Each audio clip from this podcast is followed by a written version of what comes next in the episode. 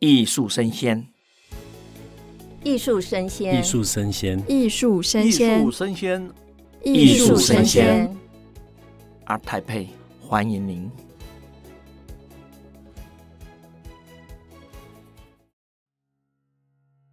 Hello，欢迎收听艺术生鲜 ART TAIPEI Live Talk，我是主持人王维轩 Vivi。欢迎各位收听哦！我们呢现在在台北国际艺术博览会，十月二十号到二十三号在台北的世贸艺馆盛大展开，欢迎各位前来跟我们一起共襄盛举。那这个时段的主题呢是原住民特展的专场，主题是旷野之声，狂野之声哦。我们很荣幸邀请到了原民特展梅河的画廊尊彩艺术中心总经理陈金莹女士。各位听众，大家好。陈总好哦，那我还有这次的参展艺术家，我们米类马法流，大家好，还有我们的吴玉玲，大家好，我是玉玲。今天大家齐聚一堂，在这个录音室里面，其实我们会围绕一个主题：原民艺术家、原民艺术的国际性。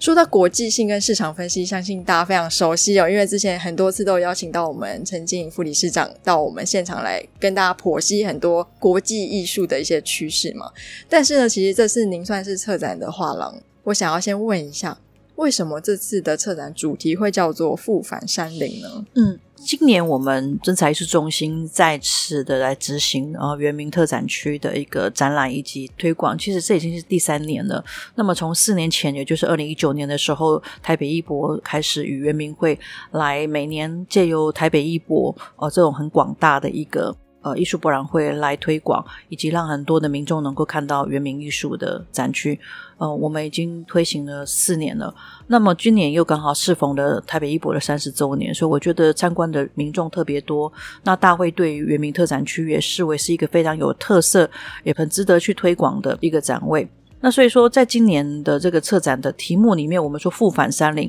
那最主要是这次的呃，我们策展人是林英华女士啊，那尊彩当然是协同策展。那我们其实，在经过我们的交谈以及交流之后，我们感受到说，其实以现在这个时代，有非常多的原住民艺术家，他们在过去，他们都曾经在都市里面工作，那么他们也有去尝试过很多种不同的生活方式，以及一些工作的一个经历。那么在他们心中都会常常的就念念不忘，他们还是非常喜爱创作，所以后来几乎是有非常多数的艺术家，在一个很适当的时机之后，他们都会有希望回到他们自己的家乡，好回到部落来创作，那重新再去启发以及启动他自己对于呃整个大地、山林跟。他们家族的那种爱，然后来从事着他最喜爱的一个创作。我觉得他们对这些原名艺术家，他们很特殊的生命经历里面，策展人林一华，他是希望能够以这样的一个主题，跟他这样的内容，让大家来欣赏现代当代的我们台湾原名艺术家他们的作品的一个呈现。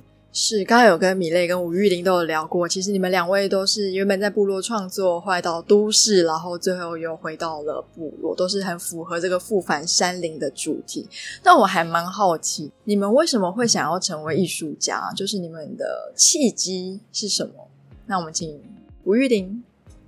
我想分三点，第一点是。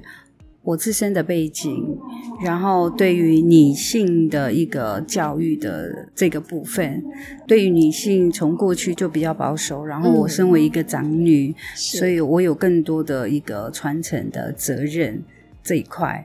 所以我很小的时候就接受部落的教育这个部分，对，然后我自己本身从事设计这一块，再来。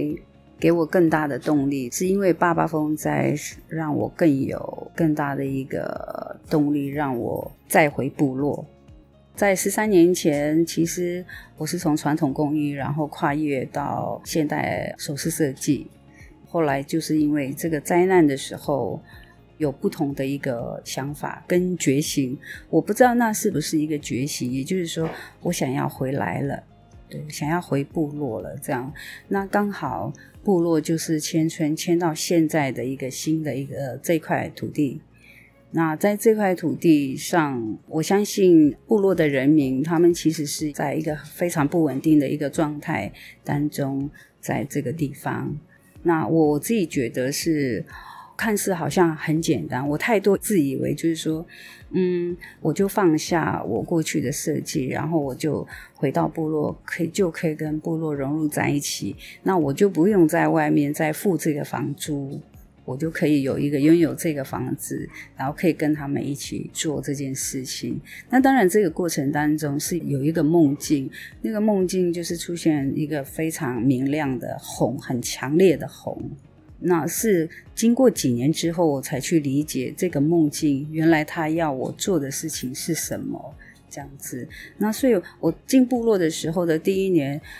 其实有很大的挫折。因为就是有太多的自以为，原来我们彼此间的关系感早就已经梳理很久很久了，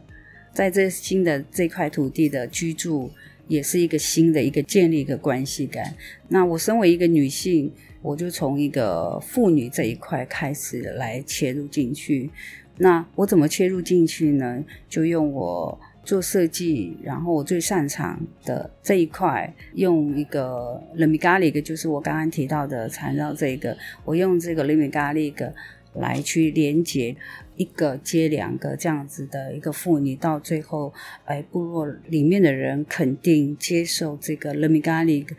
它除了呃可以疗愈到部落的妇女，甚至在被疗愈妇女的过程当中，部落。给予我的肯定，甚至肯定到让我做呃部落的社会关怀，甚至呃接这个妇女会的会长，甚至到理事长，就开始参与这些公共事务，是针对女性这一块。那它就变成是一个我很重要在我的创作里面。但是在这个创作的过程当中，其实有很多的挫折挫败。回到我刚刚说的我的自身背景这一个，因为我是长女，对我的身份。所以，其实女性她一直是被框住的，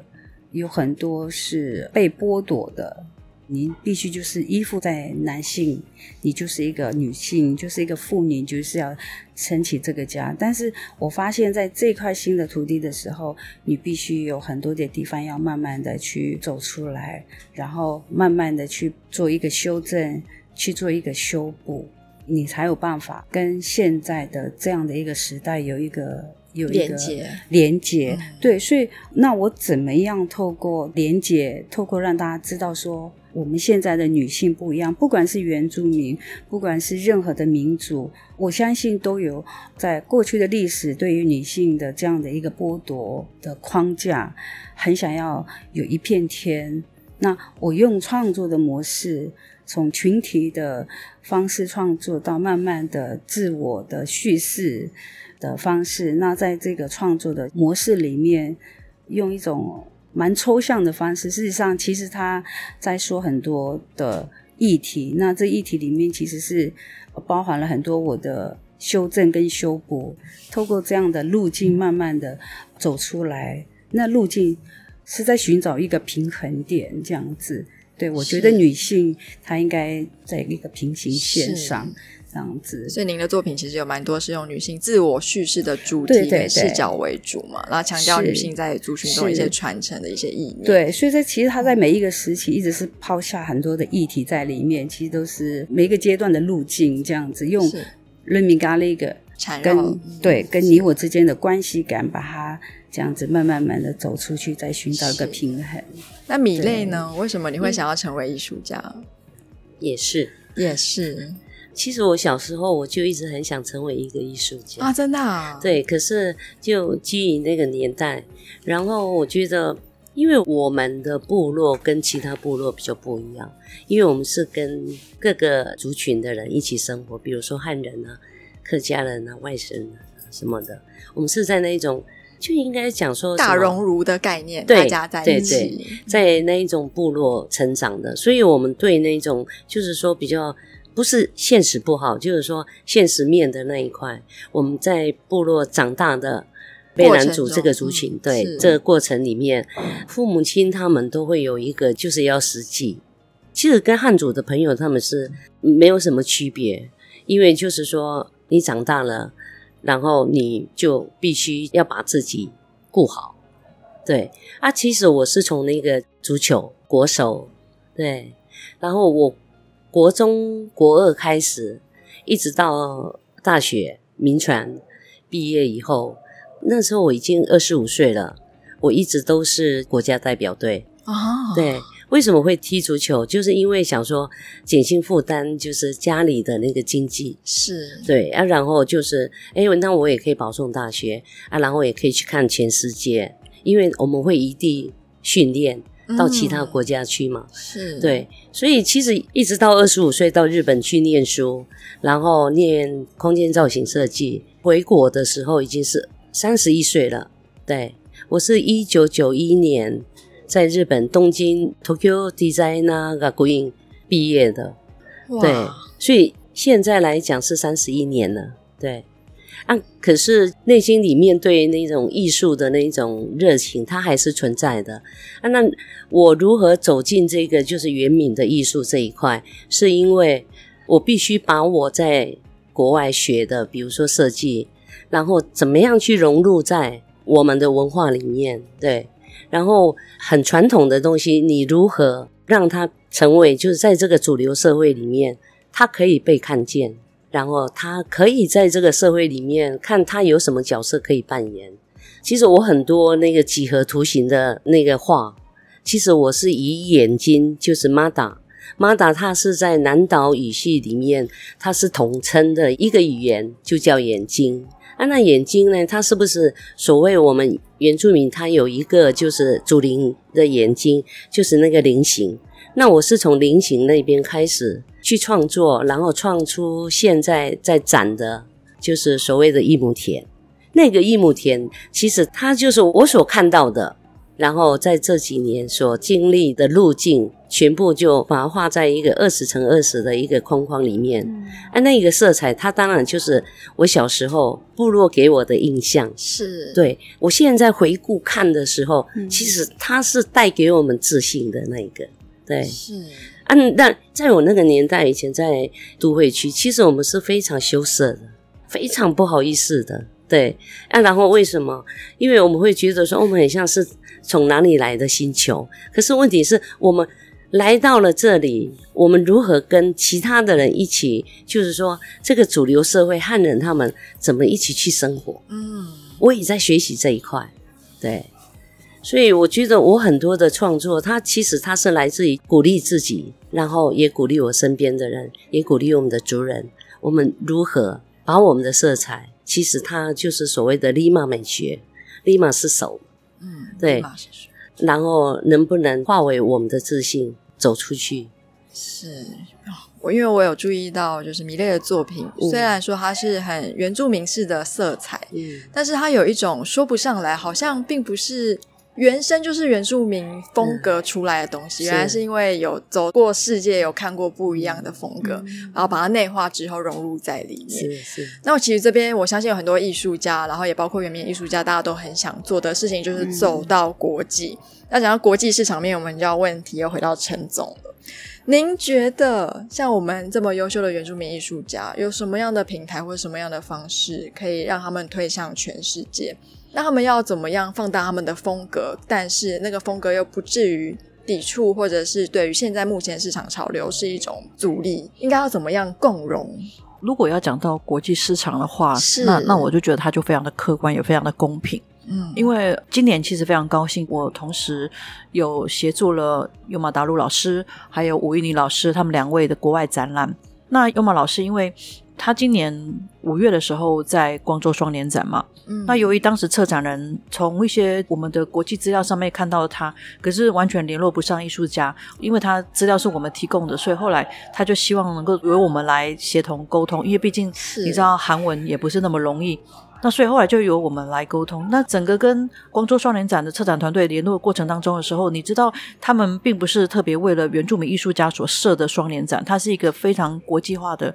非常国际规格的双年展。那最主要是他们非常喜欢这个艺术家创作的主题。那再来就是我们在开幕前的记者会上的时候，有非常多的国际媒体。那当然我们也非常有机缘，我能够在记者会的时候协同在旁边协助。我听到很多国际媒体采访优玛的时候的一些问题的时候，我觉得他们最主要是，其实一个非常优秀而非常值得世界关注的艺术品，通常都是来自一个非常有特色的文化，以及非常真实、真诚的一个文化呈现。那所以说，我从这些记者、国际媒体采访优玛达陆的时候，我也听到了呃，优玛他去表达了他对呃我们台湾的这个编织艺术以及他们这个家族啊、这个社会的族群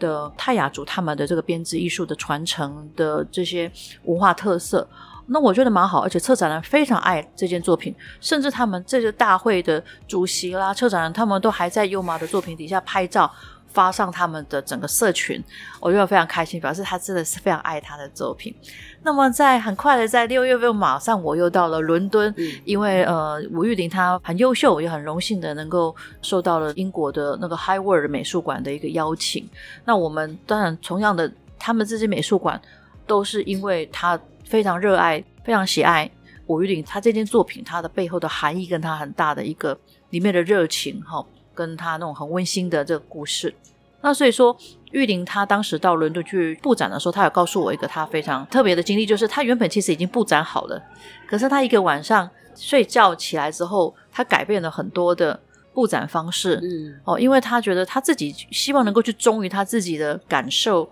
哦，跟他觉得应该怎么样更好？那你知道，其实对美术馆而言，它是有个开幕的时间的。是，但是这个美术馆还是非常的尊重他，给予他很大的资源，让他能够去调整到他自己觉得很适合的。那你就可以想象说，其实这些美术馆它是很尊重艺术家，给予他很大的自由性跟尊重性，好，尊重他的文化的。那我来举这个吴玉鼎跟优玛的这个例子，是在于说，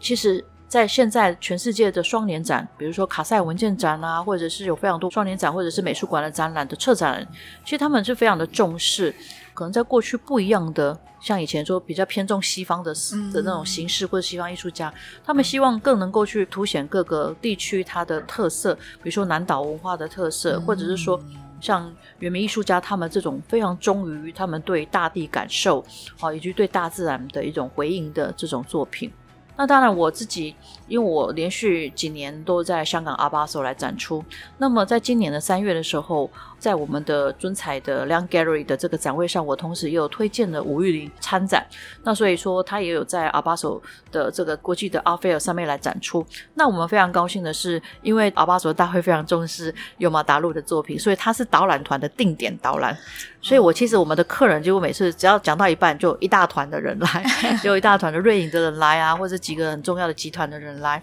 因为他们觉得非常有特色。好，那当然我们也很顺利的，我们的作品也有销售出去，甚至有的是北京的藏家。那北京的藏家非常爱他买的那件作品，我们本来是卖了之后是要收起来的，也没办法收。他不断的介绍他的朋友来看，想要去分享，结果这个作品就必须要一直展出，因为他就一直有想要跟他朋友分享一个他非常喜欢的一件作品。是，对对，我就非常感谢他对我们的一个哦这样的一个帮我们宣传分享给他的朋友。那就觉得今年这样在阿巴所展又马达路非常的成功，所以后来我就希望能够。再接再厉，希望在明年的 Art Basel 上面也能够持续的在推广一位原住民艺术家。所以后来我们就也跟大会再申请增加了一位艺术家，就是吴玉玲哈，就玉玲。那我觉得光是这些计划书就已经非常大了一份。然后后来通过大会的申请之后，在二零二四年的尊彩艺术中心 Art Basel Hong Kong 的展会上面，除了我们其他的五位艺术家以外，还会有一位。原住民艺术家就是吴玉玲，那我觉得这是非常有特色的哈，非常相当有特色的一个展位的策展。所以，如果你要去想说，到底我们台湾原民艺术家在整个国际的市场上，或者是国际的一些双年展美术馆上的时候，我认为这倒也不是身份的一个差异性，而是在于说如何去创作出更有特地地地方特色、文化特色的的艺术品。我觉得你必然。能够得到很公平以及非常自然的一个欣赏，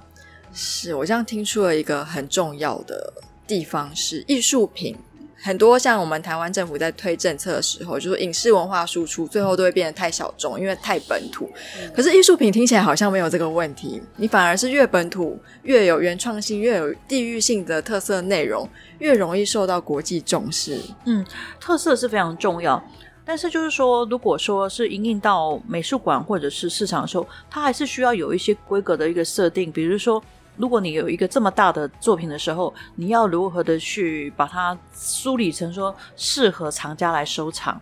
那以及所谓的这个定价的策略。那以及说你要如何透过画廊去表达一种可能非中文体系的人能够听得懂的。哦，它因为毕竟有些文化面的东西，也不是每个人都有基础。就所以说，画廊其实它是一个中间的桥梁。我们会透过不同方法去转述，让藏家或是让美术馆的策展人能够去理解这位艺术家他的一个创作环境，跟他出生的一个哦那个一个社会的一个环境。嗯，是。然后最后想问一下三位啦，因为这次两位艺术家的作品都有在我们的二台北现场展出嘛。嗯、那对于这次的特展区，未来哎，可能明年还是会有原住民特展区，你们对于未来会有什么样的期许跟期待？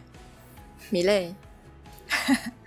呃，希望就是尊彩，他能够继续带着我们更有潜力的一些年轻的一些艺术家们，这样。那也希望就是大家能够努力。